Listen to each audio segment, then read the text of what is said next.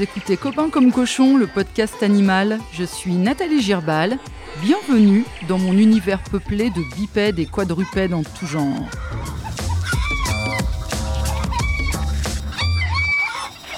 Ici, des personnalités et leurs compagnons à poil ou à plumes nous racontent leur quotidien à plusieurs pattes. Des histoires simples ou dingues, des histoires qui nous parlent des choses de la vie et de nous, les humains. Des histoires à écouter, la truffe au vent et l'oreille en alerte.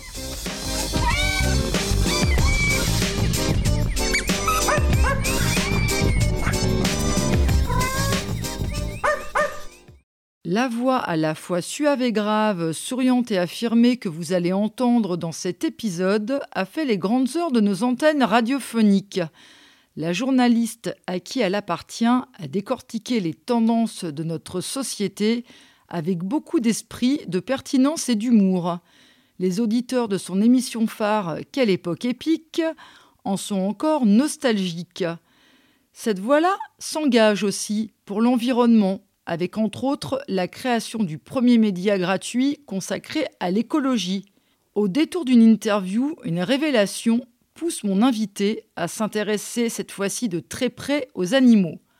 Parce que l'ignorance est source de maltraitance, elle n'a de cesse de faire connaître leur intelligence au grand public, et ce, toujours avec les mêmes armes, sa plume, sa voix et sa détermination. Yolène Delabigne, Bonjour. Bonjour. Merci de me recevoir chez vous. C'est avec plaisir. Yolène, avec qui êtes-vous copine comme cochon? Avec euh, bah, mes animaux. J'adorerais vous dire tous les animaux, mais ça serait faux. ça serait le rêve. Mais avec mes animaux, déjà, c'est déjà pas mal. Donc mes deux chiens, euh, mes chevaux. Vous pouvez nous les présenter? Alors les chiens, j'ai toujours deux chiens parce que j'ai la chance d'avoir une grande maison, donc euh, je pense que c'est plus sympa d'être à deux. Donc euh, j'ai pour l'instant des Grenendal, j'aime beaucoup ces chiens, ce sont des bergers belges. On connaît beaucoup le, Malinois, qui est un, chien de, policier et qui est un, chien merveilleux, quoi, qui est, un chien qui jusqu'au bout va euh, mettre sa vie en danger pour sauver des humains, qui est à la fois euh, très généreux, mais comme beaucoup de chiens, est très intelligent. Les Grenendal, sont, c'est la même chose, mais avec des poils longs et c'est noir. Et sont des chiens qui ressemblent un peu à des loups, donc j'adore leur, leur physique. Et puis euh, j'aime leur, leur état d'esprit, c'est ouais, comme le malinois, c'est des chiens très extrêmement généreux, qui adore les humains. Je suis dans un endroit où j'ai pas de clôture, je peux pas avoir de clôture. Donc avant, j'ai eu plein d'autres chiens, mais ils partaient et j'avais plein de galères. Et avec les, les bergers belges, ils partent jamais. Ils sont toujours agglutinés autour de vous. c'est des pots de colle. Donc ce sont des chiens évidemment qui viennent de, de refuge. Je n'achète jamais d'animaux. Donc j'en ai un qui s'appelle Harry, qui vient de la SPA. Donc je pense que c'est un mélange avec euh, des labradors, parce qu'il a des yeux tout ronds, il a des yeux de nounours. Il, est costaud. Il est un petit peu grassouillet, ce qui n'est pas du tout, du tout le cas des bergers belges qui sont toujours extrêmement maigres. Et puis j'en ai un autre, parce que maintenant je passe par une association, et c'est quelque chose que je conseille à tout le monde, si vous avez des associations qui sont spécialisées dans des races de chiens, et où les chiens sont récupérés souvent avant l'abandon, donc ça fait un traumatisme de moins, et ils sont récupérés par des professionnels, des éleveurs. Et donc moi j'ai pris un, chien qui, qui s'appelle Paco, et qui est un. Alors lui, c'est du pur de pur, et c'est un mélange de, de pure euh, malinoise et pure euh, Grenendal. Et c'est un chien, comme tous les bergers belges, extrêmement euh, craintif, nerveux et qui a été récupéré avant de l'abandon. Donc, il était en train de mourir de faim et de, soif. Donc, on lui a fait prendre 10 kilos en, un mois et on a choisi, vraiment choisi, l'adoptante. C'est-à-dire qu'ils ont refusé certains adoptants et moi, ils savaient que j'avais des chevaux, que j'avais euh, une grande maison, que j'avais du terrain et que ce chien pourrait euh, s'éclater euh, dehors. Il est très beau gosse, Paco. Il est très beau gosse. Mais, mais les bergers belges, c'est très beau gosse. Sinon, j'ai des chevaux, c'est ma grande passion. Donc, j'ai cinq chevaux beaucoup de retraités, une que j'ai récupérée d'un laboratoire, donc a beaucoup beaucoup souffert, et c'est une de mes grandes fiertés, c'est que les gens qui l'ont connue, coach, etc., ils me disent quoi C'est elle la jument que tu as prise il y a un an C'est pas possible, hein, c'est plus la même. Donc voilà, donc je suis très fière. Elle a grossi, elle, est, elle a moins ses yeux tétanisés de peur. Quand on va la voir, elle se laisse caresser, alors qu'avant, elle avait tellement peur qu'on lui fasse du mal. Donc c'est une une métamorphose et physique et psychologique. Et puis, j'ai une jument d'un certain âge que je monte et je fais de la balade en forêt ou ailleurs, mais je, fais, je monte en très cool et avec l'école éthologique. Donc, on essaye de comprendre les chevaux. Euh. Par rapport à la méthode traditionnelle, ça consiste en quoi de monter de manière éthologique? Ah, ça n'a rien à voir. C'est exactement l'inverse, en fait. C'est-à-dire que euh, dans la, la montée traditionnelle, parce que j'ai monté quand j'étais jeune en traditionnel, on domine le, cheval et on vous explique qu'on euh, doit, euh, sans forcément être une brute épaisse, il y a des brutes épaisses, mais pas tout le monde, hein, mais on est quand même dans un rapport de domination. On vous explique que le cheval doit vous obéir, sinon il y a un problème, parce que c'est dangereux, etc. Dans l'éthologie, euh, on appelle le cheval un partenaire, donc c'est déjà pas du tout, du tout la même façon de le dire, et on, on vous dit qu'il faut que le cheval ait envie de venir avec vous. Et du coup, ça n'a rien à voir. Et en fait, ça évite d'abord les chutes.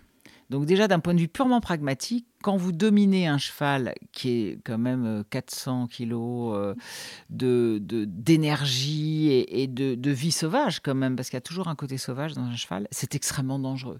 D'où le nombre de chutes et le nombre de problèmes qu'il y a dans l'éthologie classique. Dans la, pardon, dans la, dans la, montre classique. Dans la classique. Alors qu'en éthologie, on vous apprend d'abord à, à comprendre le cheval, à vous faire accepter par lui, à créer un partenariat avec lui, une relation. Euh, donc, par exemple, d'abord, vous travaillez à pied. Vous lui montez pas dessus comme ça. Et ils disent souvent c'est très impoli. Et j'aime beaucoup cette expression.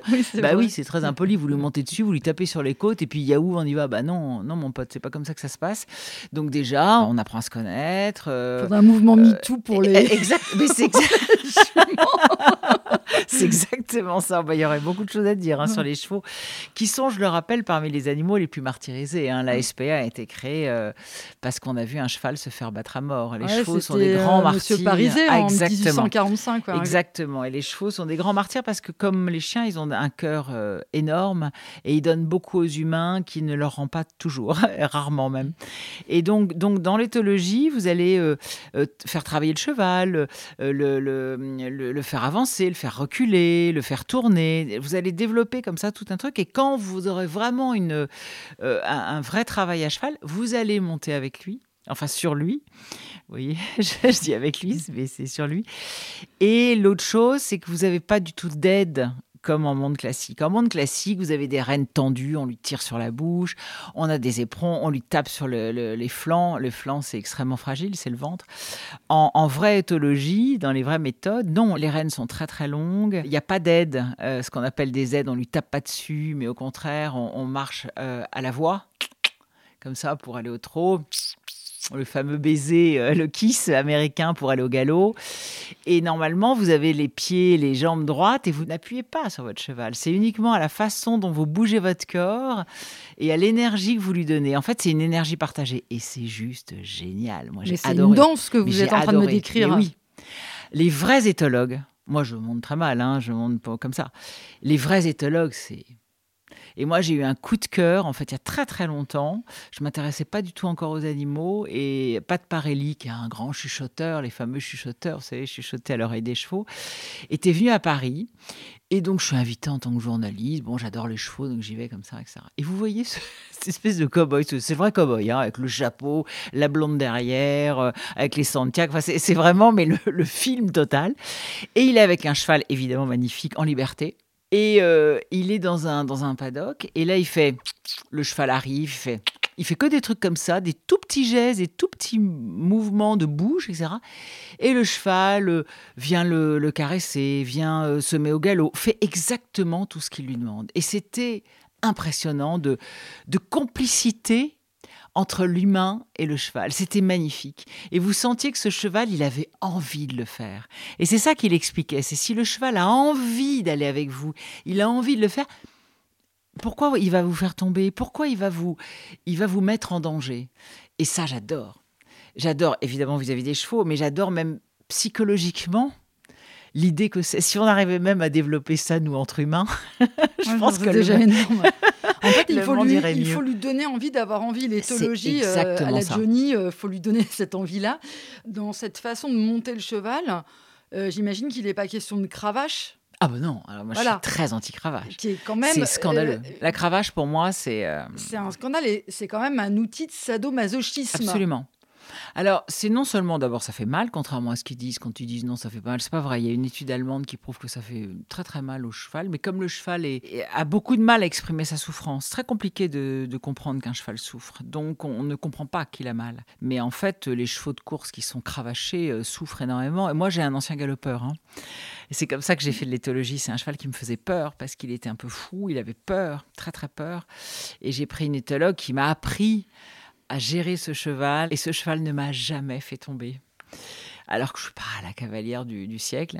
Et ce cheval a toujours été tellement gentil parce qu'il savait que je ne lui ferais jamais de mal. Mais elle m'a appris justement. Et c'est un cheval, vous pouvez quasiment pas lui toucher l'arrière parce qu'il a tellement été cravaché. Enfin, moi maintenant, mais à l'époque, c'était compliqué.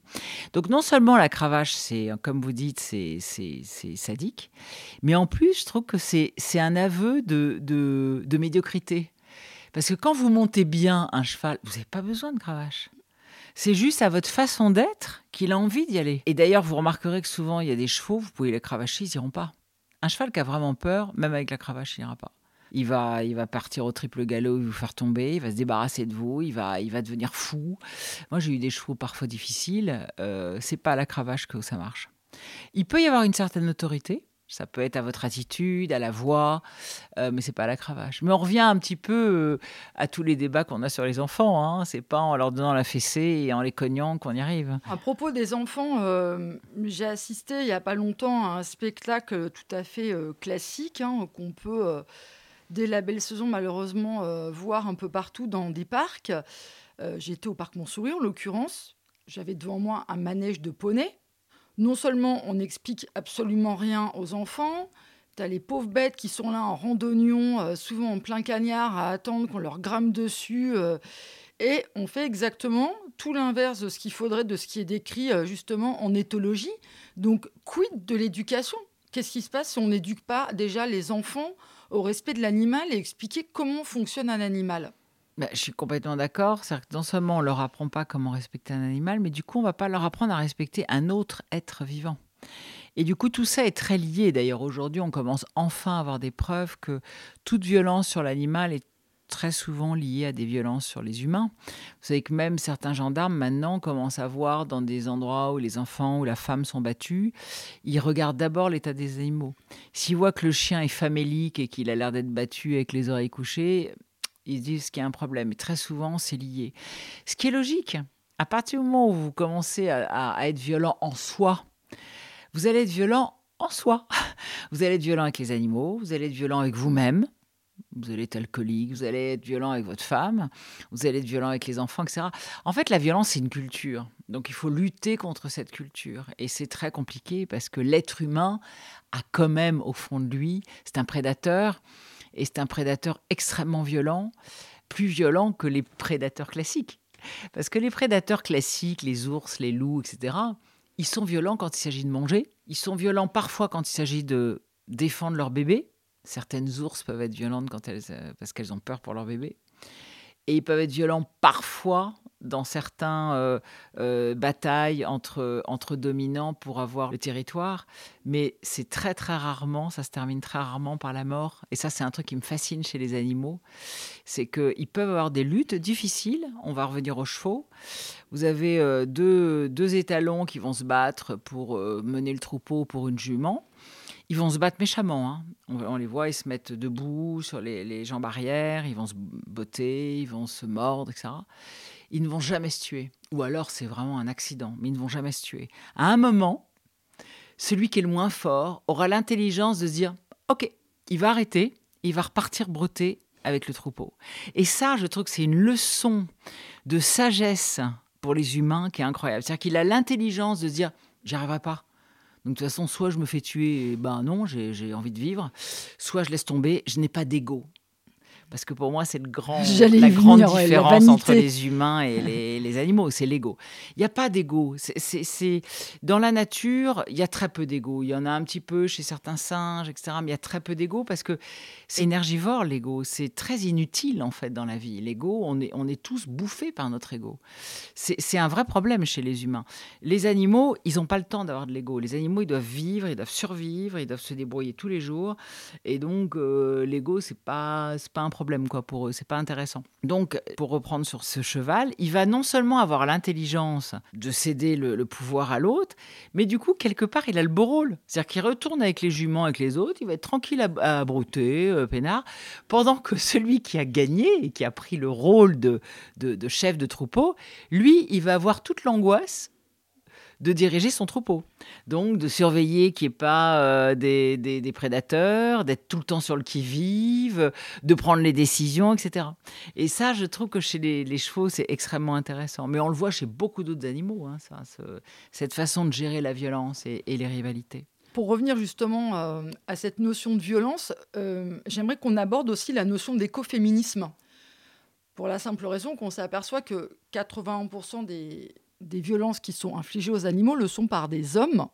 Comment on explique ça aussi, la culture, l'éducation? On est quand même dans une société où depuis des siècles, on nous explique que euh, l'homme est fort, il n'a pas peur, il ne doit pas pleurer, il va à la guerre, et que la femme, elle est tendre, elle s'occupe des êtres humains. Euh, si elle pleure, c'est pas grave, parce que c'est qu'une femme, euh, etc. Mais je crois que les deux sont esclaves de cette, de cette image. Moi, je suis profondément féministe. J'ai écrit un livre d'ailleurs qui s'appelle Sois belle et bats-toi. Mais je pense que les hommes sont très, très euh, euh, victimes aussi de ce, de ce système-là. C'est pour ça que je suis une féministe qui n'est pas contre les hommes. Les hommes aussi euh, souffrent beaucoup de ça. si vous voyez autrefois, alors heureusement maintenant ça a changé, mais autrefois, la plupart des hommes étaient envoyés à la guerre. On leur demandait même pas leur avis. Il y en a beaucoup qui n'avaient pas du tout envie d'aller à la guerre. Et ils avaient intérêt à y aller. Sinon, ils étaient repoussé même par les femmes. Parce que dans l'optique de la société, l'homme devait aller se, se, battre et il devait être, violent et il devait jamais se plaindre, etc. Et c'est horrible c'est une transmission du virilisme. bien sûr. Quand on parlait de cravache tout à l'heure, c'est l'objet viril euh, dans toute sa splendeur. Exactement. Hein, euh. Exactement. Et donc les femmes qu'on contenait dans un rôle de belle idiote euh, qui devait juste faire des enfants et surtout rien dire, étaient aussi esclaves que ces pauvres hommes. Alors il y en avait que ça, ça arrangeait, mais il y en avait plein que ça arrangeait pas du tout, qui n'avaient pas du tout envie de jouer ce rôle-là, mais ils n'avaient pas le choix. Et, c'est là, on, on reproche beaucoup de choses à notre époque en disant que tout va mal, etc. Moi, je trouve qu'il y a quand même beaucoup de progrès dans cette époque. A des choses assez formidables et que les humains font enfin des progrès. Et les générations qui arrivent sont très, très différentes. Moi, je, vois mes, mes enfants, c'est ça n'a rien à voir. Mais en une génération, je trouve que c'est incroyable ce que ça a bougé. Les jeunes garçons sont beaucoup plus. Alors, peut-être pas dans tous les milieux, peut-être pas partout, et je parle de la France évidemment, hein. mais il y a quand même beaucoup plus de respect des, des, femmes qu'autrefois, il y a beaucoup plus de partage des rôles, c'est impressionnant, c'est impressionnant. Moi j'ai deux fils qui ont des, des enfants, mais c'est impressionnant, ça n'a rien à voir avec ce que j'ai vécu moi et ce que mes copines ont vécu, c'est vraiment... Euh, euh, ils participent beaucoup et les, et les, femmes sont assez exigeantes, et elles ont raison d'ailleurs, hein. mais je trouve qu'il y a des progrès de ce côté-là. Rien n'est jamais acquis, hein, on est d'accord? Non, non, on est bien d'accord, rien n'est bien d'accord. Voilà, on est quand même en train de se battre euh, dans certains pays pour maintenir l'avortement. Mais il faut quand même aussi ne pas bouder son plaisir et voir aussi les progrès qui sont faits. Et voir les choses positives, je suis d'accord. Exactement.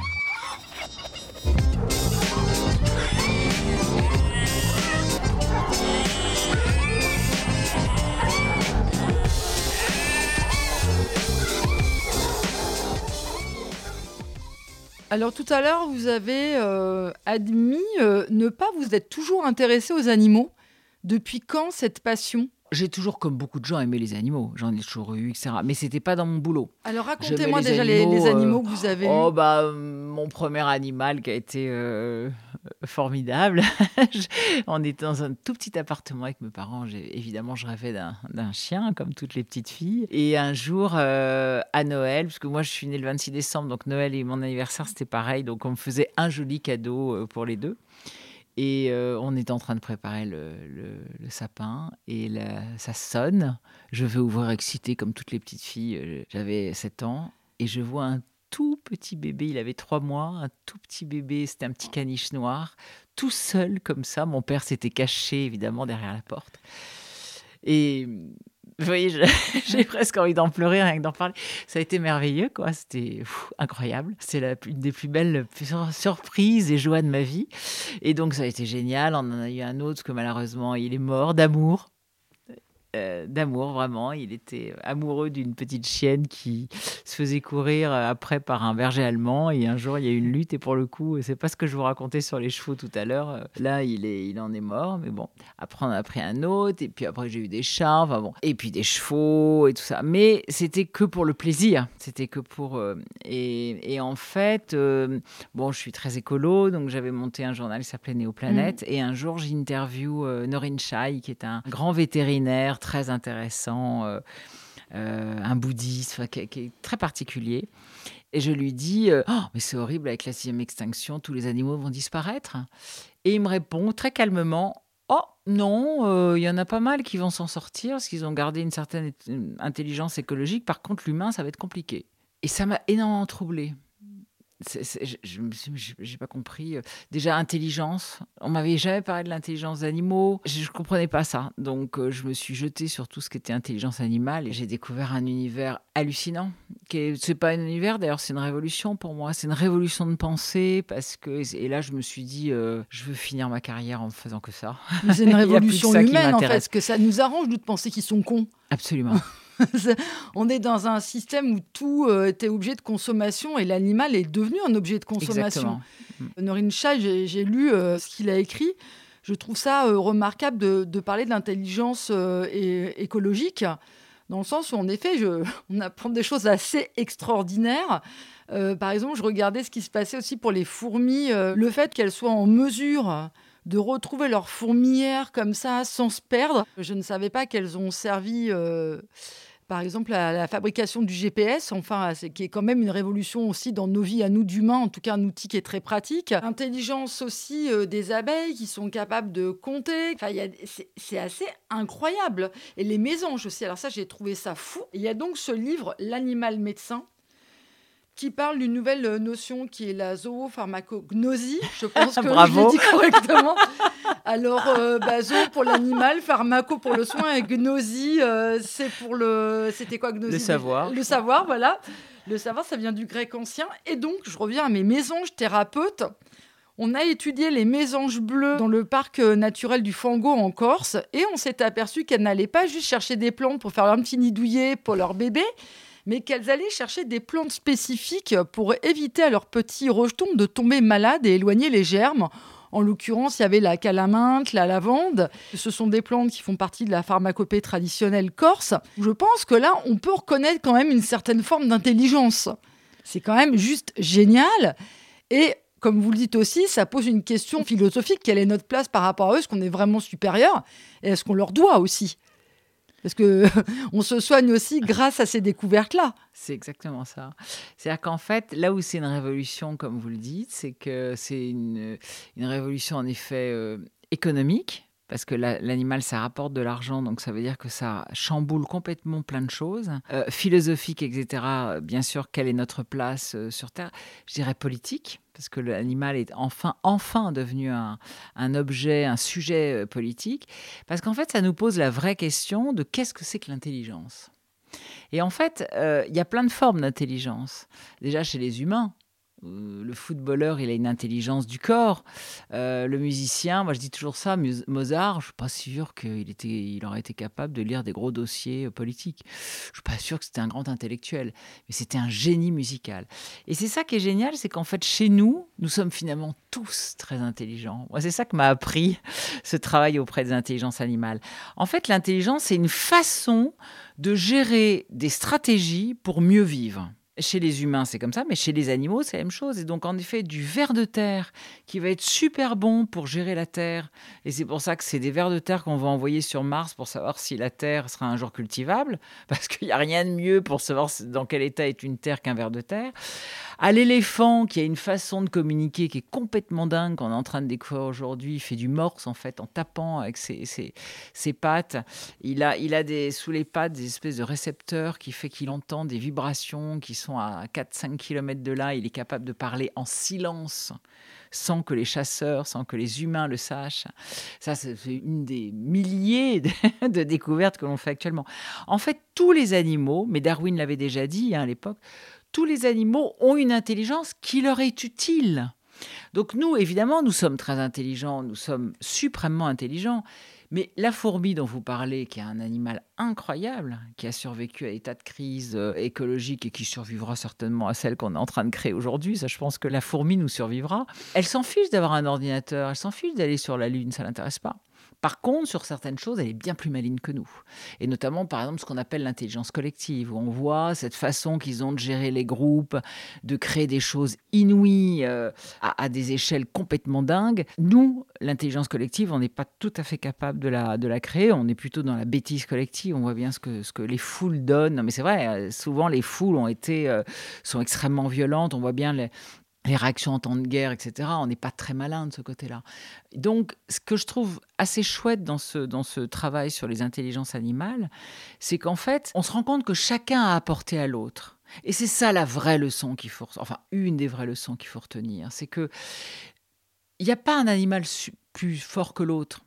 Moi, je me souviens au début, je disais souvent quand je faisais des interviews, alors, euh, est-ce que le loup, il est plus intelligent que le chien ou des trucs comme ça? Mais, on s'en fout, c'est pas le problème, quoi.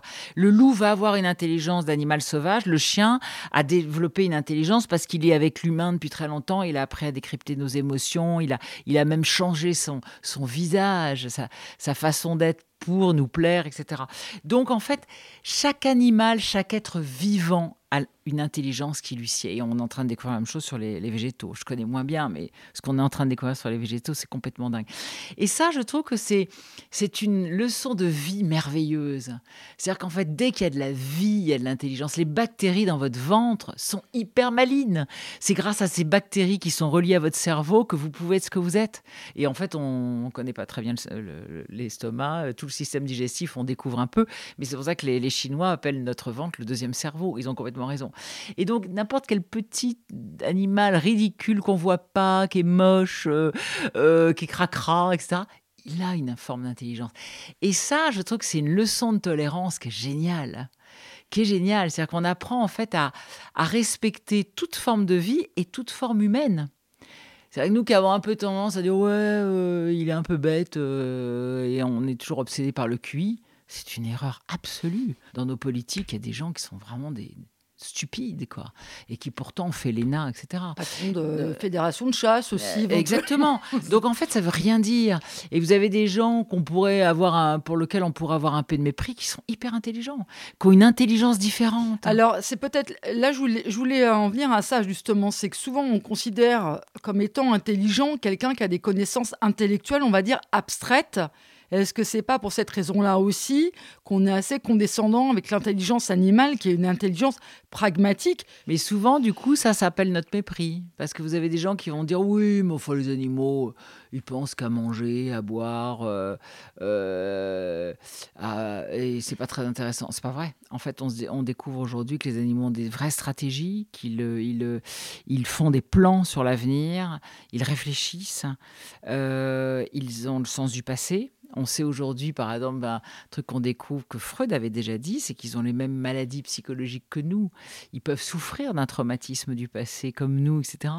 Et il y a un exemple que j'aime bien donner. Euh, vous prenez deux prédateurs suprêmes, l'humain et le loup, et vous le mettez dans une vallée.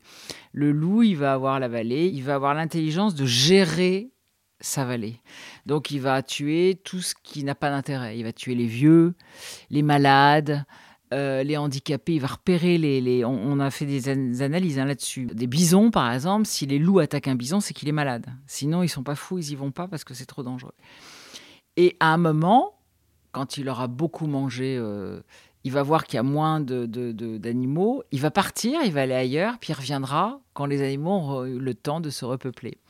Vous prenez un autre prédateur suprême dans cette euh, vallée, l'homme, et enfin l'humain. Il va arriver, il va tuer tout ce qui est joli Donc euh, le beau mâle, parce qu'il va pouvoir couper sa tête et puis le mettre dans son salon, c'est chouette avec des beaux cerfs. Euh, les femelles, parce que c'est chouette, etc. Et il va laisser euh, tout ce qui est vieux, moche, parce que ça, ça l'intéresse pas. Il va couper tous les arbres et tout. Et puis à un moment, il va dire, ah bah flûte, il n'y a plus rien à manger. Bah voilà. C'est exactement ce qu'on est en train de vivre aujourd'hui. Et c'est là où on voit que le loup, à sa façon de gérer son garde-manger, entre guillemets, est vachement plus malin. Et nous, ce qui se passe aujourd'hui, la la bêtise, je crois qu'on peut vraiment pas dire d'autres termes de nos dirigeants, notamment en France, où on est quand même particulièrement mauvais à ce niveau-là sur notre gestion de l'environnement, c'est terrible, quoi. Et quand on parle d'intelligence, je ne sais pas, moi, je ne sais pas d'où sortent tous ces hommes politiques qui comprennent rien. Mais franchement, il y, a des moments où vous avez envie de leur dire, mais réveillez-vous les mecs, là, vous voyez bien que, voyez bien qu'il y a un problème. Là, on peut plus être euh, éco-sceptique aujourd'hui. Je pense que quand même les preuves s'accumulent. Ben non. on dit ça, mais non. Il y en a encore qui vous disent C'est là où on se pose la question de savoir euh, quoi faire, en fait, parce que on disait tout à l'heure, il faut rester positif. N'empêche que euh, tous les ans, on le dit, il y a 1000 milliards d'animaux terrestres et marins qui sont tués on assiste à une industrialisation du vivant comme il n'y a jamais eu, mm. ça fait une trentaine d'années. On a tous eu euh, dans nos familles euh, des paysans, des agriculteurs, euh, voilà, qui tuaient leurs animaux, mais au moins ça se faisait au grand jour, on savait comment ça se passait, voilà ce qu'on en parlait. là, on fait l'abattage à la chaîne dans des conditions qui sont mais juste ignobles. On élève en stabulation des animaux ce qui sont devenus des biens de consommation comme un téléphone portable, euh, comme une paire de chaussures. Euh, ça devient dingue. Qu'est-ce qu'il faut faire? Comment vous arrivez à rester positif, vous, avec ce constat-là? Bah, parce que je pense que la société civile euh, peut faire beaucoup de choses et qu'il y a plein de façons de lutter contre ça. Euh, en fonction de son degré d'investissement. Tout le monde n'est pas très investi, mais euh, ça peut mm, aller de devenir végétarien ou en tout cas manger moins de viande, puisqu'on parlait des animaux. Et ça, il y en a de plus en plus qui le font, et tant mieux. Euh, manger moins de poisson aussi, parce que souvent les gens disent je mange plus de viande, mais je mange du poisson. C'est encore pire. Oui, mais c'est encore pire. non seulement les méthodes sont horribles avec les poissons à qui on, pense qu'ils sont bêtes et, pas sensibles, et c'est faux. On a vu dans des stades d'analyse aujourd'hui que les poissons ont une vie de famille, une vie sociale, euh, des, partenariats entre eux souffrent. Enfin bon, les poissons, c'est encore un, autre domaine qu'on connaît pas bien, mais qu'on est en train de découvrir. Et puis en effet, les poissons sont devenus du poison. Hein. Ils sont bourrés de métaux lourds, de, choses épouvantables. Donc manger du poisson, c'est pas très bon pour sa santé. Donc manger en tout cas moins de, protéines animales, déjà ça, rien que ça, on peut faire ça. On peut euh, adhérer à des associations. Moi, c'est ce que je dis à tout le monde. Vous n'avez pas envie, je comprends que tout le monde n'ait pas envie de, de, lutter, etc., que les gens Mais juste adhérer à des associations. Franchement, ça coûte 20 euros d'adhérer euh, à l'ASPAS, à l'LPO, à la SPA, ce que vous voulez, ce qui vous intéresse, vous, One Voice, enfin, il y en a plein. Et après, ça donne beaucoup de puissance à ces associations-là qui arrivent devant euh, les dirigeants en disant, nous, on a des milliers de gens derrière nous. En France, on a des associations assez dynamiques, mais on a très, très peu d'adhérents de, par rapport aux États-Unis où, il y a des associations hyper puissante. Donc euh, rien que ça, c'est facile de le faire. Et puis après, vous pouvez euh, diffuser des informations autour de vous, euh, vous pouvez participer à des mouvements, parfois aller à des manifestations, vous pouvez faire plein de choses en fait. Chacun à son niveau, en fonction de ses envies, peut faire des tas de choses. En fait, chacun d'entre nous est quand même responsable du monde dans lequel on vit. Hein. Donc ça, moi, le côté, oui, mais c'est de la faute des Chinois, c'est de la faute des politiques, ça m'agace beaucoup. Ça, je dis non, ça, ça, ça c'est faux. Hein, déjà, euh, ça faut arrêter. C'est la faute de personne, c'est la faute de tout le monde. Enfin, c'est pas le problème, quoi. Et puis, alors non seulement parce que c'est bien pour la cause, mais c'est bien pour vous. Vous savez, on parle souvent de l'éco-anxiété. La meilleure façon d'échapper à l'éco-anxiété, c'est de faire quelque chose. Déjà, vous vous couchez le soir, vous dites, ben, j'ai pas fait grand-chose, mais au moins j'ai fait ça. Donc je peux, euh, je peux me regarder dans la glace, je peux dormir tranquille. J'ai fait ma petite part. Bon, l'éternelle histoire du colibri, bon, un peu. Mais, mais c'est un peu vrai. C'est-à-dire que chacun à son niveau fait ce qu'il peut. Et déjà, vous allez mieux. Alors que vous savez, souvent, vous voyez des gens qui râlent et qui font rien. C'est espèce de, de, gros viandards euh, qui, qui font rien. Qui, et puis après, ils se plaignent, ils disent Oh, le monde va mal. Bah oui, mon pote, c'est quand tu veux pour, pour bouger un peu, quoi. Tu vois, c'est quand vous voulez, quoi. C'est voilà. Le monde, il vous appartient. Hein. On, on, a la vie qu'on mérite d'avoir aussi, quoi. Donc, euh, allons-y.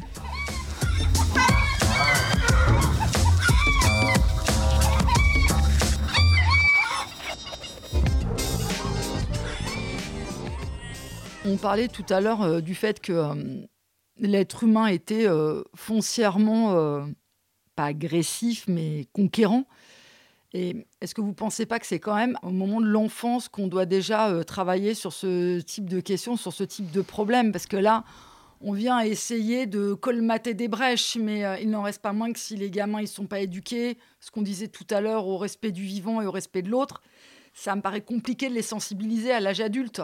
Là, on parle à des gens qui sont quand même déjà sensibilisés à une cause, qui se posent la question euh, déjà euh, de l'éco-anxiété. Mais il y a cette masse aussi qui, elle, ne se posera pas la question, parce que euh, c'en est pas une pour elle. Et je ne sais pas ce que est devenu ce, hum, la loi de 2021, justement, qui était normalement censée amener plus de respect de l'animal. On devait proposer pendant les cours d'éducation civique et citoyenne un travail autour de la cause animale. Je ne sais pas si ça, c'est quelque chose qui se fait. Je ne sais pas. Ce que je sais, c'est que les chasseurs et les pêcheurs ont souvent des, des animations et des cours dans les écoles, donc je pense pas que ce soit que c'est beaucoup avancé à ce niveau-là. Les chasseurs ont des animations dans les bien écoles. Sûr, bien sûr, bien sûr, les, les, écolos luttent beaucoup contre ça et les pêcheurs aussi. J'ai lu un truc l'autre jour sur une animation dans des écoles comme ça où on les emmenait pêcher. Euh, c'était chouette. On emmenait des gamins de 4 ans qui pour tuer leur premier poisson, c'était merveilleux. Donc euh, là, il y a du boulot encore à faire, mais euh, moi je nuancerais ce que vous dites. Je suis assez d'accord avec vous que tout est dans l'enfance, c'est clair, mais heureusement, je pense que rien n'est jamais perdu et que vous avez des tas de gens qui ont, qui ont été éduqués dans des milieux super durs, des milieux euh, paysans parfois rudes, qui ont leurs qualités, mais qui sont rudes quand même vis-à-vis des animaux, et etc. Et qui ont eu un jour des, prises de conscience et qui ont bougé. On en voit beaucoup. Hein. Donc je pense que, que tout est toujours possible. J'en connais autour de moi des gens vraiment euh, qui un jour disent non, je veux plus ça, je veux plus. Et c'est ce qui est assez merveilleux dans l'être euh, humain, c'est ça qui, donne de l'espoir et qui est assez chouette, c'est que il y a plein de gens monstrueux, hein, mais il y a plein de gens formidables. Et moi, la leçon que je, garde toujours pour garder espoir, parce que c'est vrai que quand vous voyez les infos, parfois vous dites, mais on va jamais y arriver. Mais en même temps, eh ben moi, je m'accroche à tous les gens géniaux qui bougent. Et il y en a plein. Il y en a plein. Et c'est ce que j'ai essayé de mettre dans ce livre, euh, Mon année zéro pour euh, souffrance animale. Le constat est monstrueux. Parce que vous avez raison, aujourd'hui, la souffrance animale est devenue une industrie, donc on a atteint un niveau qui est, délirant. C'est, on n'arrive même pas à comprendre. Quoi. Tellement les méthodes sont sophistiquées, les outils sont hyper performants, ça dépasse l'entendement. Donc, soit vous dites Oh mon Dieu, c'est horrible, c'est horrible, je ne veux plus rien faire. Soit vous voyez tous les gens géniaux qui bougent. Et euh, vous voyez, en écrivant ce livre, par exemple, j'ai découvert la PETA, qui est une association américaine euh, qui est incroyable. Moi, maintenant, j'adhère à la PETA qui est hallucinante. je ne connaissais pas très bien, comme en France, on ne connaît pas très bien. On sait qu'elles sont, s'excitent un peu sur l'histoire de mode, mais bon, en fait, ce qu'elles font est génial. Elles sont hyper malines parce qu'elles font des, un peu comme L214, elles font des vidéos très dures où les gens euh, Là, ils peuvent pas dire non, c'est pas vrai, etc. À côté de ça, elles font du lobbying, par exemple, pour tout ce qui est fourrure. Moi, c'est un, un des chapitres qui a été le plus difficile pour moi, c'est les peaux. C'est horrible. Les peaux, c'est affreux. Et les Français comme en général sur tout ce qui touche les animaux, sont les pires. Vous avez mis une citation d'Elise ah bah sur la fourrure. Euh, oui. et les vieilles peaux. Je ne l'ai plus en tête, mais euh, les personnes qui écoutent n'auront qu'à lire votre livre.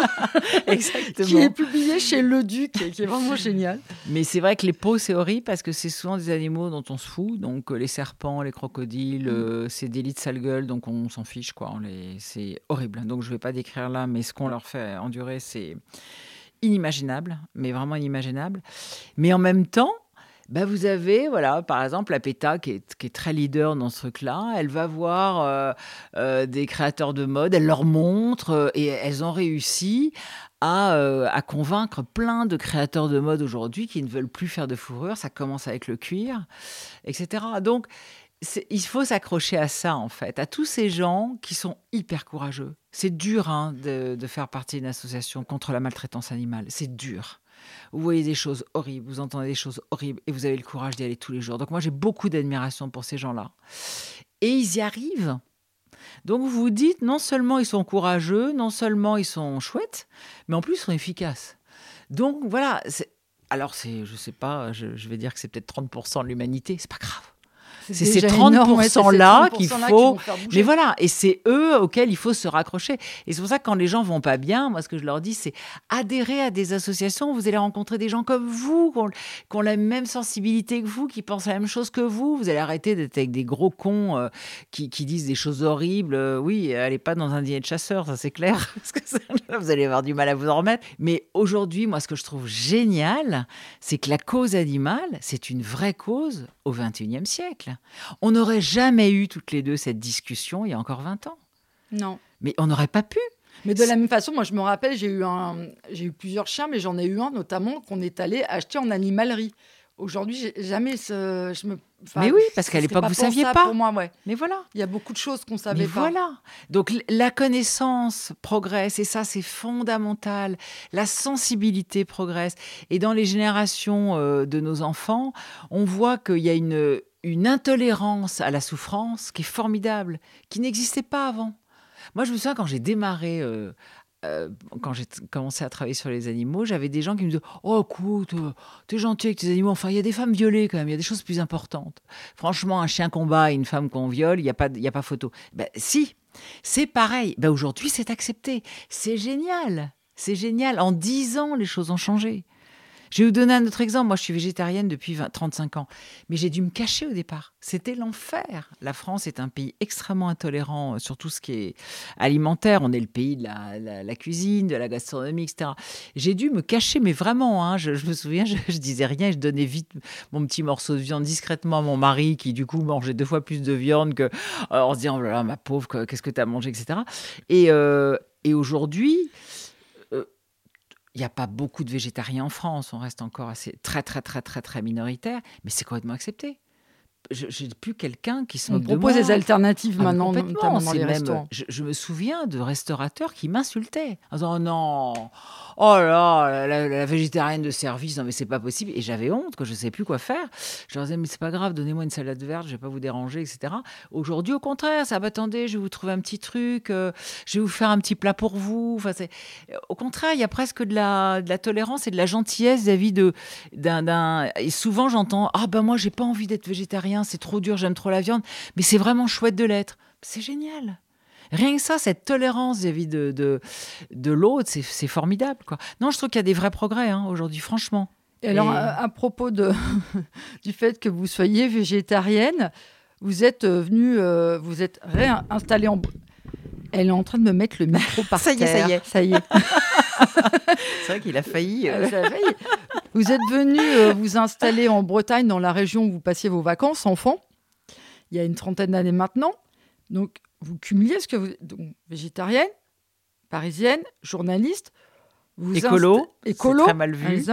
Vous installez au pays des algues vertes, euh, au pays des élevages intensifs de cochons, de pesticides. Qu'est-ce qui a fait que vous ayez eu envie de, revenir ici, si je puis dire, à la source? C'est une maison de famille déjà, donc euh, c'était compliqué parce que personne ne voulait s'en occuper. Donc un jour, mon père m'a dit, euh, il n'y a que toi qui peux le faire. Et comme je ne pouvais pas dire non à mon père en quoi que ce soit, parce que j'ai eu la chance d'avoir un père merveilleux, avec qui j'ai une immense complicité, avec qui j'ai écrit des livres, etc. J'avais un mari, enfin j'ai toujours un mari architecte, paysagiste, donc il m'a dit ouais, moi ça me va bien, euh, et il m'a dit mais dans ce cas on quitte Paris euh, et on y vit. Et en fait, je commençais à en avoir un peu marre de Paris, de, cette promiscuité, de, ce bruit permanent, de ces odeurs. Pourtant, vous euh, étiez malacofiote, et ça, ça n'est pas donné à tout le monde. C'est clair. Nous avons ce même titre toutes les deux.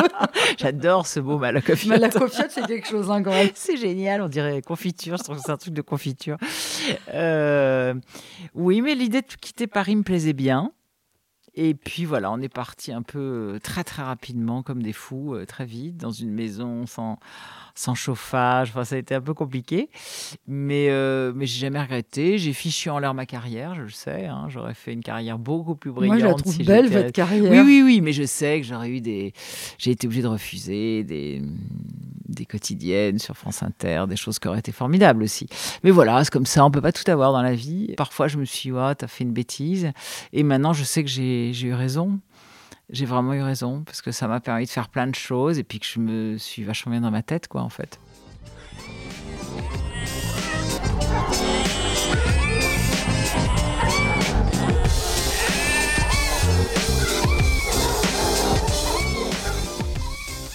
Vous êtes entouré d'animaux ici, donc on a oublié de mentionner les chats tout à l'heure, parce que je viens d'en voir passer. Il y en a combien?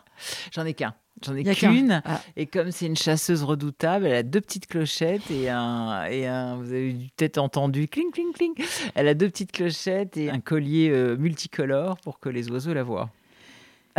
Qu'est-ce qui vous apporte euh, vos animaux? Oh là D'abord, euh, l'amitié. C'est vraiment mes amis. C'est mes meilleurs amis. Ça, c'est clair que mes chiens, c'est. Mes chiens, mes chevaux aussi. C'est l'amitié, la douceur il y a beaucoup de douceur chez les animaux et c'est très. Euh, oui, on parlait de la violence de la vie tout à l'heure, de la violence de la pensée. Avec eux, tout est, tout est doux, tout est, tout est facile.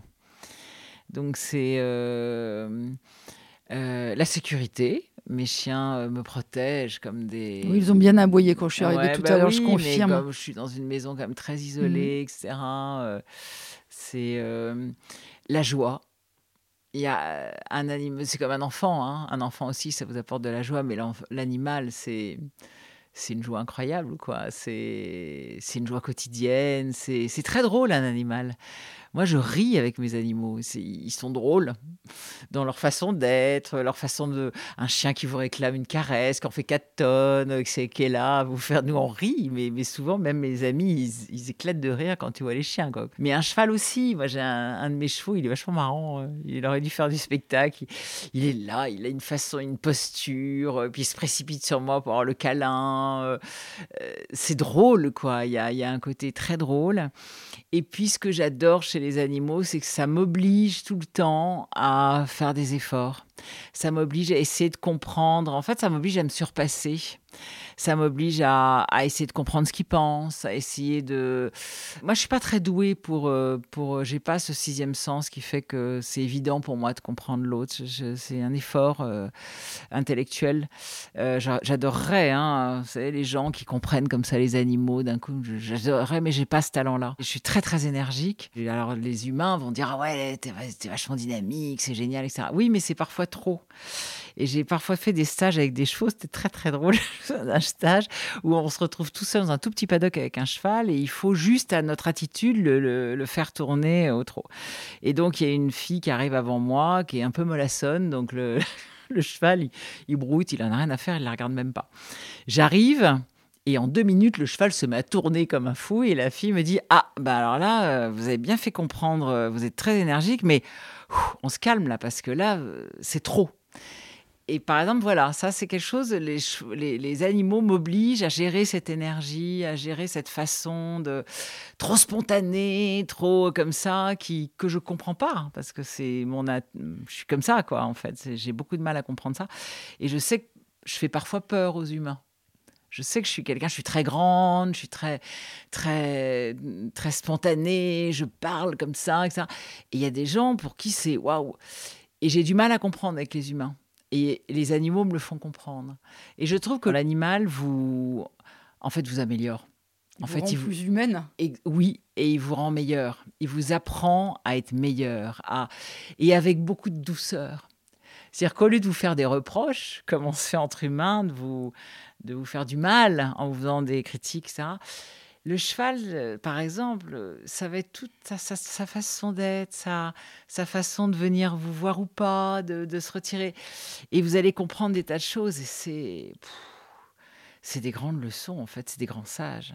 C'est des vous grands sages, à vivre aussi. animaux. Vous aidez à vivre Oui, ah bah complètement. Moi, je pourrais pas vivre sans animaux. Je pourrais pas vivre. J'ai jamais eu de vie, je crois, sans animaux. J'ai toujours eu un animal. Oh, j'ai trop besoin d'un animal. C'est trop. Et puis, euh, mais ça m'apporte pas que ça. Ça m'apporte la grâce. Un animal, mais c'est tellement gracieux. Un cheval, c'est. à chaque fois je vais voir mes chevaux, je suis scotché. C'est tellement beau. Même un cheval moche, c'est beau. Vous voyez, celle qui sort de laboratoire, que j'ai, elle est toute maigrichonne, elle est bourrée d'arthrose. C'est pas un beau cheval en soi. Elle est belle elle est magnifique, quoi. Quand elle est, elle est comme ça, elle part trop, c'est, c'est une œuvre d'art, quoi. C'est, je trouve que les animaux, oui, c'est beau. Moi, je trouve que la beauté, ça aide à vivre. C'est, j'ai toujours du mal à comprendre les gens qui n'aiment pas les animaux ou qui ne veulent pas vivre avec des animaux. Ça doit être un. Je pense qu'il manque énormément de choses. Qu'ils, ils ont, il leur manque un bonheur qu'ils ne connaissent pas, sans doute Et, mais il y a vraiment un truc qu'ils connaissent pas, qui est, trop chouette. Vous dites que vous êtes allé chercher euh, vos animaux dans des refuges. On parlait d'Harry et Toujours, Paco. Ouais. Comment sont faites les rencontres avec eux? Bah, c'est toujours un peu, euh, au départ, c'est des animaux qui ont peur, en fait. L'animal a peur de l'humain, donc euh, il faut toujours... Mais ça aussi, par exemple, vous voyez, quand on disait qu'est-ce qui vous apporte, ça vous oblige à, à être beaucoup dans l'empathie, à essayer de vous mettre à sa place, à essayer de le comprendre, à, être, à avoir de la patience. Oh, je suis pas patiente du tout. Donc, les animaux, ça vous. Je comprends. Ah ouais, moi, la patience, c'est pas mon truc. Hein. Et un animal, ça vous apprend à être patiente. Vous voyez, le dernier que j'ai, euh, Paco, c'est un animal euh, qui a vraiment beaucoup souffert, je pense. Les trois premières années de son, sa vie, euh, les trois premiers mois, je veux dire, de sa vie ont été difficiles. Et alors, lui, si je le grondais, parce qu'il faisait une bêtise, il courait après les chiens, les chevaux, je sais pas quoi. c'est pas compliqué, il me regardait d'un air terrorisé et puis il fuyait et il disparaissait pendant deux heures. Ah, je me suis dit, ça, ne va pas le faire, quoi. J'ai toujours euh, grondé mes, mes chiens en leur disant non, ça c'est pas bien, tu dois pas faire ça. En faisant des gros yeux, bon, ça marchait, lui ça marchait pas. Donc j'ai été obligée de faire mais à fond ce qu'on appelle l'éducation positive. Donc c'était toujours, je ne disais jamais rien, mais dès qu'il faisait un truc, j'en faisais 4 tonnes. Oh, mais c'est merveilleux, mais tu es le plus merveilleux des chiens, etc. Et maintenant, il est devenu, normal, si j'allais dire. Ben, il m'a fait énormément évolué, lui. Il m'a fait, il m'a obligé à être plus calme, à, être, euh, à, ne, pas, à ne pas râler euh, et à ne voir que le positif dans l'éducation. C'est, c'est, il, m'a, il m'a vraiment fait bouger. Je, je ne serai plus de la même façon, je n'éduquerai plus mes futurs chiens de la même façon grâce à lui.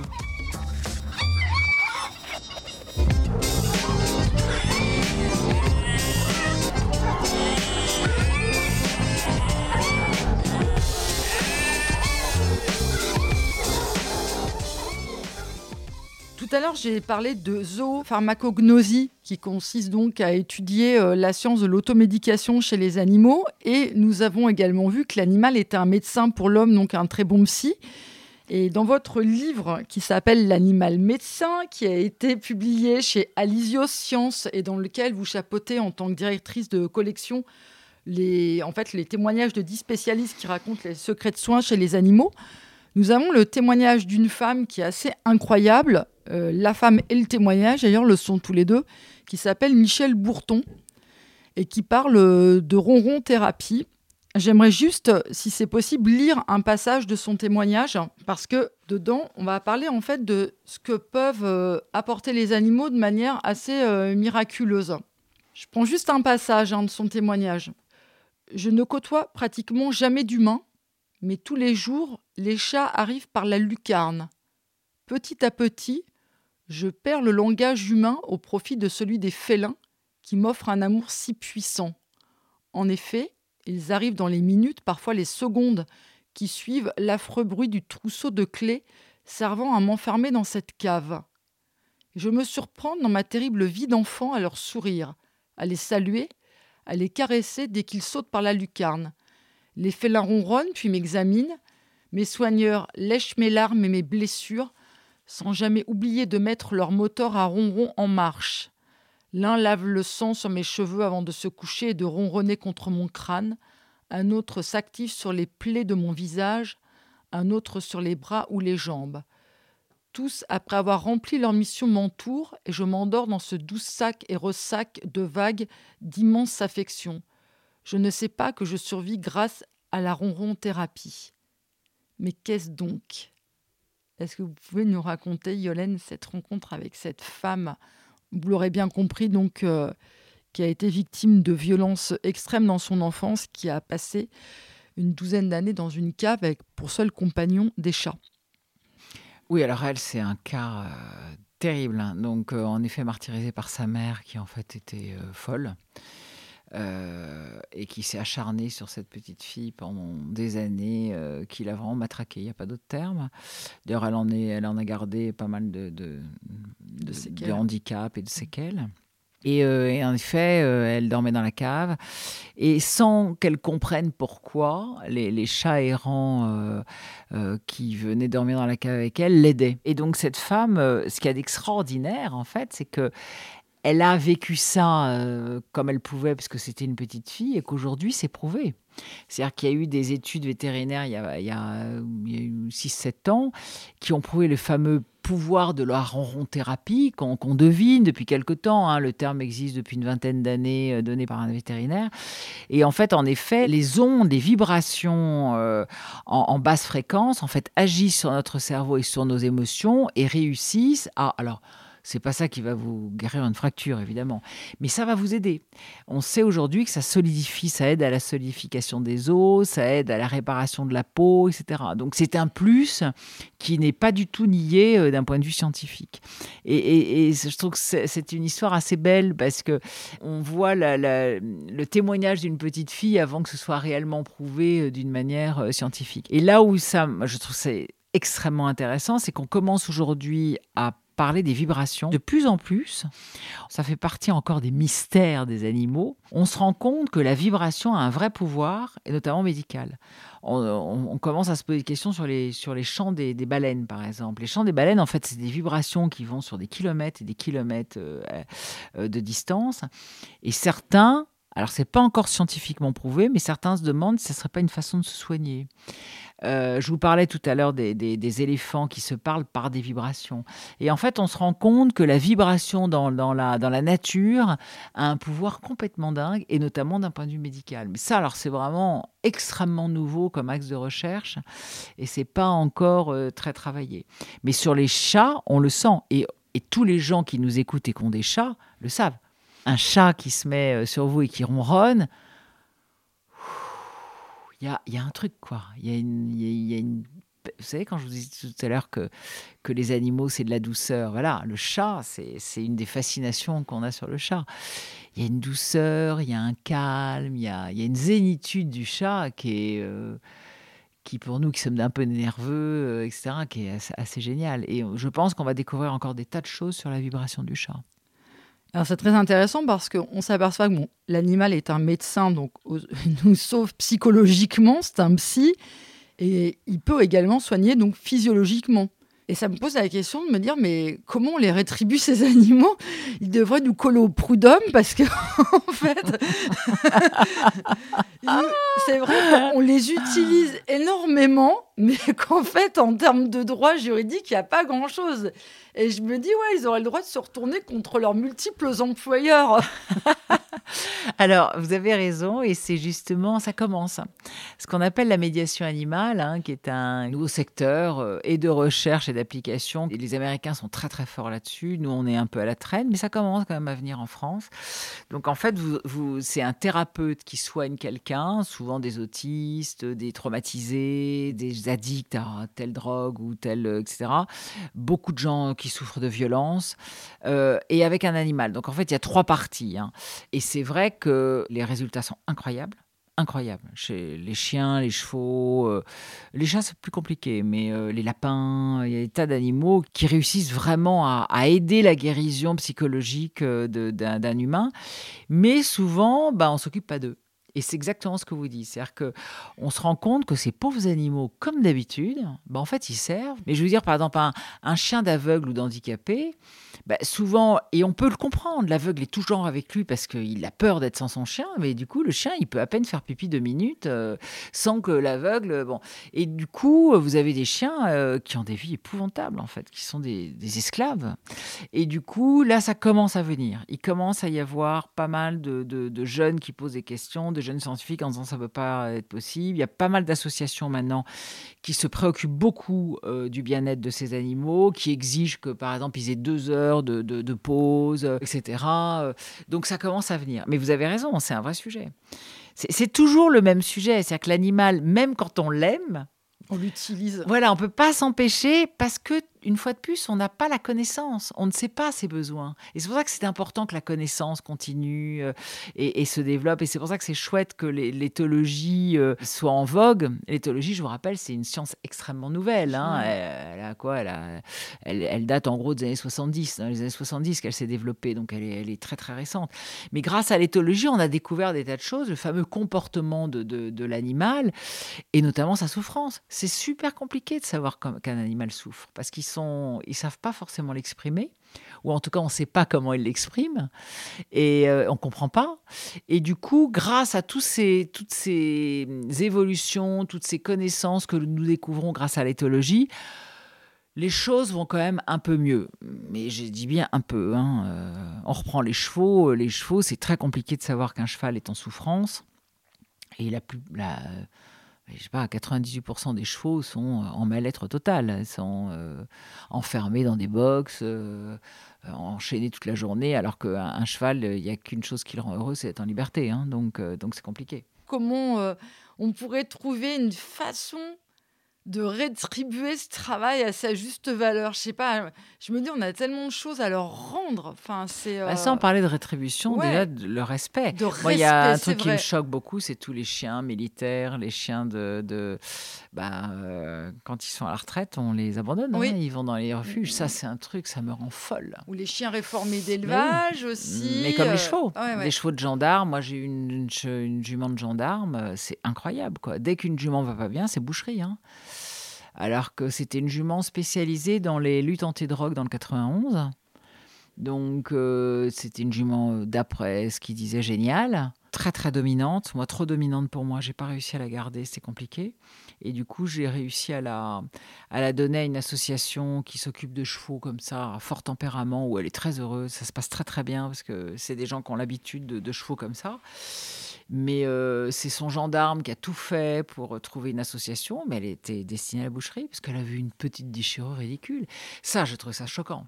Alors que c'était une jument ben, qui était toute la journée, pour le coup, enfermée, euh, dans des conditions pas rigolotes, hein, et puis qui sortait que pour aller faire peur aux leaders de...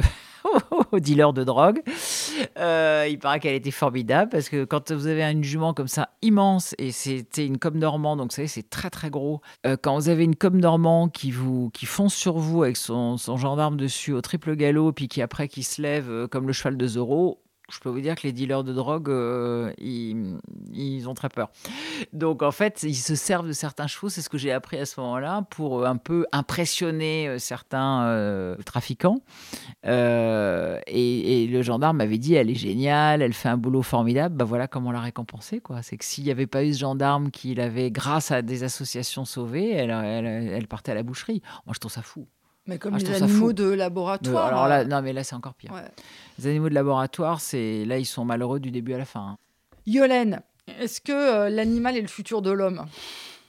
Oui, pour moi, l'animal est le futur de l'homme parce qu'il peut lui apprendre à comprendre euh, la nature et donc comprendre son, ben, son cadre de vie. Les gens croient que nous sommes tellement formidables qu'on pourra se débrouiller. Moi, j'entends souvent des gens qui me disent Non, mais t'inquiète pas, euh, ok, c'est compliqué, mais le progrès humain euh, va résoudre les choses. On a toujours tout résolu. Je leur dis Là, je ne sais pas où vous voyez ça parce qu'on a résolu des problèmes d'humains. Mais là, euh, de la nature, c'est celle qui nous nourrit, ne l'oublions pas. Sans la nature, sans les animaux et sans les végétaux, on ne mange pas. Et les gens ont, oublié ça, en fait. On ne peut pas faire de nourriture sans la nature. Hein. On n'a pas inventé encore. Il n'y a plus d'abeilles demain, est dans la merde. Hein. Il n'y a pas que les abeilles, parce mmh, qu'on parle que des abeilles, mais il y a toutes les autres. Voilà, donc il faut qu'on arrête de penser qu'on va s'en sortir. Alors, on s'en sortira peut-être, mais avec un monde monstrueux. Donc, euh, qu'est-ce qu'on veut, dans quel monde on veut vivre, quoi? Si c'est pour vivre tous comme dans les films de science-fiction, c'est pas très très passionnant quand même. Il vaut mieux que ça reste des films de science-fiction. Donc oui, l'animal le, est, le futur de l'homme pour cette raison, son intelligence écologique, et puis euh, parce que je pense qu'il a il a une sagesse, il a des tas de choses à nous apprendre sur nous-mêmes et qu'il est un, est un compagnon et un complice absolument essentiel sur plein de choses. Et là aussi, alors on peut repartir, mais là je vais développer non, mais le biomimétisme. Vous parliez tout à l'heure des, euh, des, des, fourmis qui nous ont aidés à, créer le GPS, mais des exemples comme ça d'inspiration euh, des, des, animaux pour créer des concepts, des objets, des, machines, etc. Il y en a plein, il y a une multitude. Euh, l'intelligence collective est en train d'influencer beaucoup d'entreprises pour mieux manager leur, leur... En fait, les exemples sont multiples. Et l'être humain ne peut pas vivre seul sur cette terre. Le végétal aussi est l'avenir de l'homme. En fait, la nature est l'avenir de l'homme. La nature, elle est le passé, le présent et l'avenir de l'homme, enfin de l'humain. Il n'y a, pas d'humain sans nature. Et ça, on a un petit peu tendance à l'oublier. Et On voit bien d'ailleurs les gens qui ne vivent qu'en ville, dans du béton tout le temps, etc., ils sont pas très heureux. Hein. On commence là à prouver à quel point euh, on a besoin. Et on s'étonne après que dans les villes, il y ait beaucoup de violence, qu'il y ait beaucoup d'agressivité, euh, euh, qu'il y ait beaucoup de tension. Mais c'est normal. C'est dur de vivre dans une ville 24 heures sur 24. C'est super dur la ville c'est chouette, mais c'est important d'en sortir. Ou alors de trouver des villes avec de la nature. Alors ça, c'est un autre truc, moi, qui me fascine, c'est la nature en ville. Il y a une philosophe qui s'appelle Joël Zas qui a écrit un livre, moi, que j'ai adoré, qui s'appelle Zoo City, ou euh, sur euh, une enquête sur l'animal en ville. C'est passionnant, c'est absolument passionnant. C'est comment on va faire pour vivre avec tous ces animaux, tous ces euh, renards, ces faucons, tous ces animaux qui s'installent en ville. C'est vachement intéressant. Et il commence à y avoir des communes, des architectes qui s'intéressent à ça dans le monde.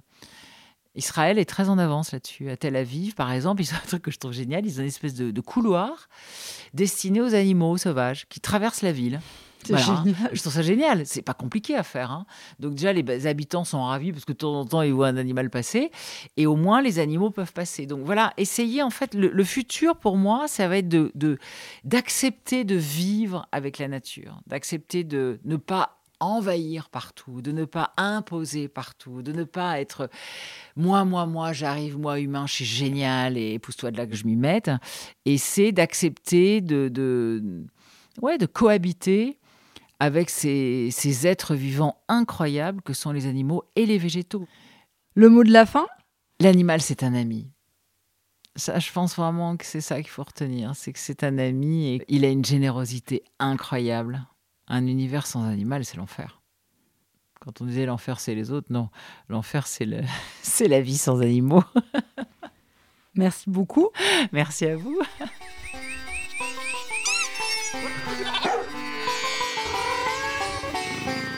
Merci de nous avoir écoutés. Si vous souhaitez en savoir plus sur les intelligences animales, rendez-vous sur le compte Instagram Copain comme cochon le podcast et sur le descriptif de l'épisode.